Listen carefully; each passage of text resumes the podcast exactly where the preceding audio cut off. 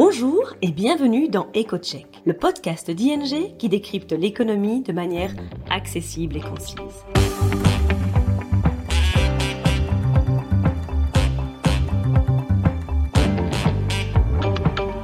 Nos experts économistes se penchent toutes les deux semaines sur le sujet brûlant de l'actualité et on explique les conséquences économiques et financières pour vous ou votre entreprise. Aujourd'hui, votre hôte sera Charlotte de Montpellier, senior économiste chez ING. Bienvenue dans ce nouvel épisode d'EcoCheck. Dans les précédents épisodes de ce podcast, nous avons parlé plusieurs fois du ralentissement économique mondial et du risque de récession, notamment aux États-Unis et en Europe. Nous avions également déjà discuté de la Chine, qui fait face à de nombreux challenges. Dans ce nouvel épisode de notre podcast, je voudrais revenir sur ce qui se passe en Chine actuellement, notamment depuis la réélection du président Xi. En effet, face à un ralentissement économique de plus en plus marqué, le gouvernement chinois semble vouloir changer complètement son fusil d'épaule et modifier certaines politiques, notamment les restrictions sanitaires et les exigences auxquelles font face euh, les promoteurs immobiliers. Mais est-ce qu'on peut vraiment estimer que cela va avoir un véritable impact, va changer la donne et conduire à un redressement économique dynamique en Chine? Essayons peut-être d'y voir un peu plus clair.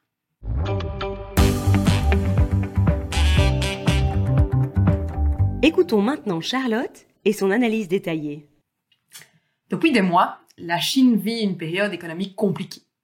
La première raison est bien entendu la pandémie du coronavirus et la volonté des dirigeants chinois de combattre le virus avec une stratégie zéro Covid, dont on a déjà beaucoup parlé. Cela se traduit par des restrictions sanitaires très fortes, comme l'illustre le confinement strict de Shanghai en avril dernier, et tous les confinements localisés qui ont été mis en place depuis. Les tests sont quotidiens et les restrictions de voyage très fortes. Les usines doivent régulièrement fermer suite à la découverte de cas positifs. En outre, pour limiter l'impact de ces mesures sanitaires, peu de politiques de soutien aux revenus et à la demande ont été mises en place, contrairement à ce qui s'est passé en Europe par exemple. Résultat, la demande intérieure chinoise est très faible, voire même, on pourrait dire, atone. En fait, ça se voit particulièrement quand on regarde les chiffres d'inflation en Chine. Alors que les économies mondiales globalement ont été prises avec une flambée des prix au cours de l'année écoulée, l'inflation en Chine, elle est restée très très modérée, en octobre, les prix ont augmenté de 2,1% par rapport à l'année passée. Un chiffre plus faible qu'attendu. En outre, les prix à la sortie des usines chinoises sont tombés en territoire déflationniste, c'est-à-dire qu'ils ont baissé de 1,3% sur un an en octobre.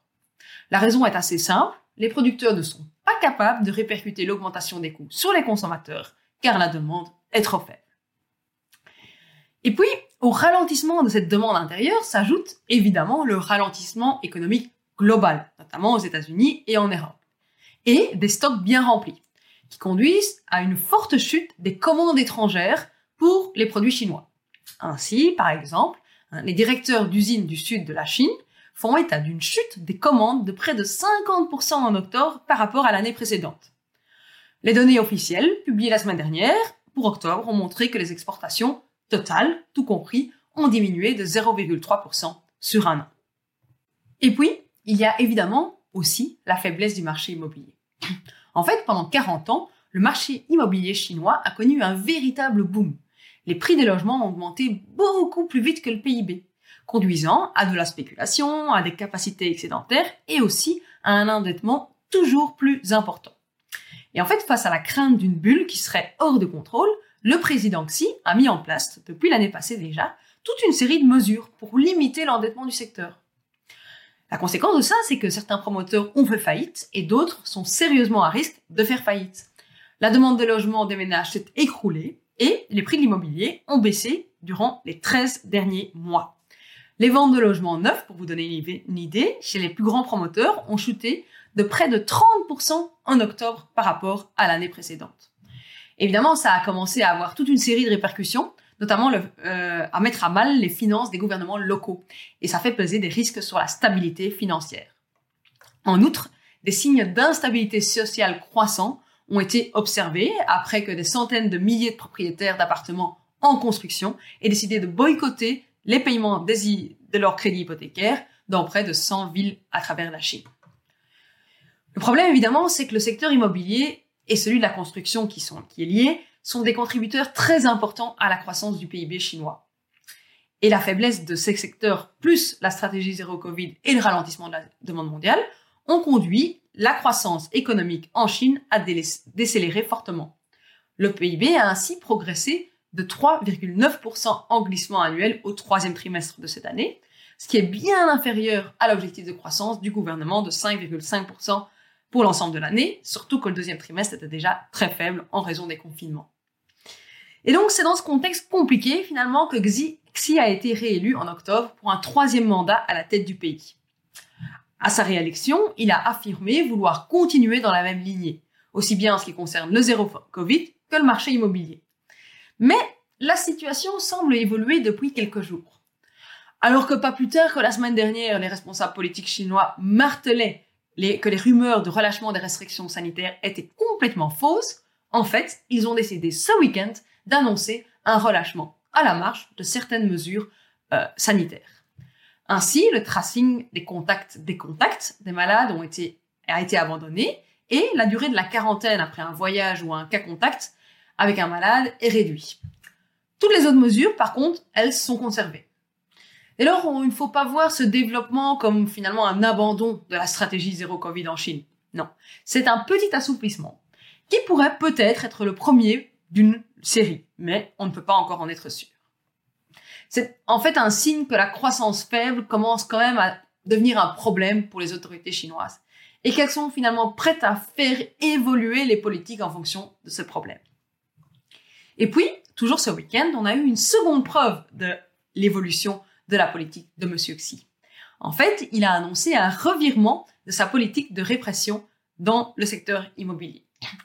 Des mesures vont être mises en place pour soutenir la demande et l'offre de logements, notamment une extension des emprunts et un report de la date butoir à laquelle les promoteurs doivent se mettre en règle concernant leur endettement.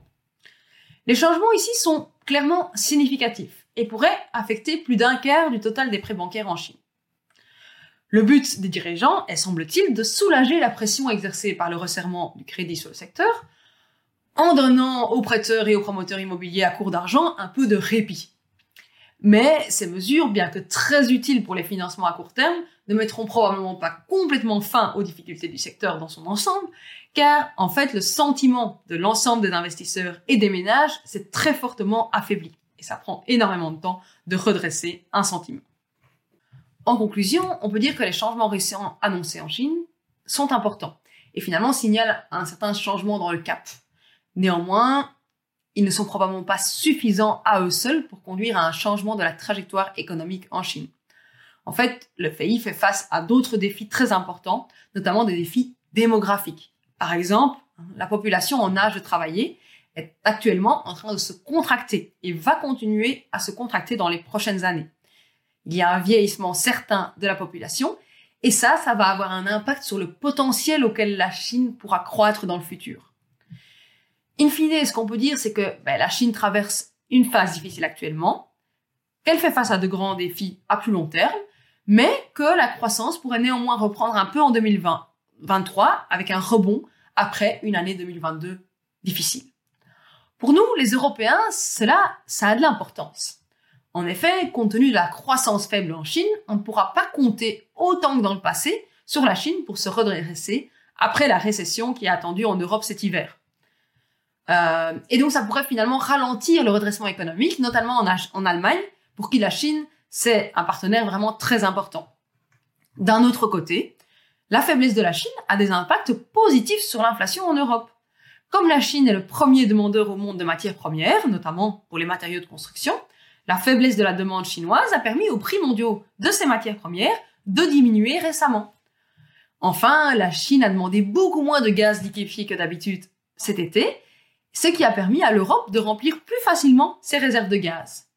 Dans ce contexte, si on devait voir un redressement vigoureux de la Chine, ce ne serait pas uniquement une bonne nouvelle pour l'Europe, soyons clairs.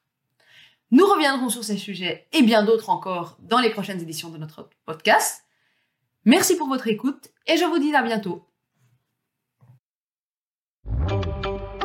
C'est tout pour aujourd'hui. Merci pour votre écoute.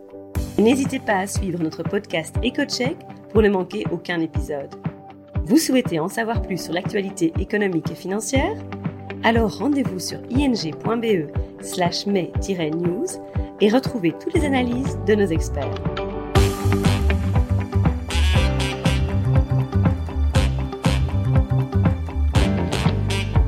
À bientôt dans EcoCheck.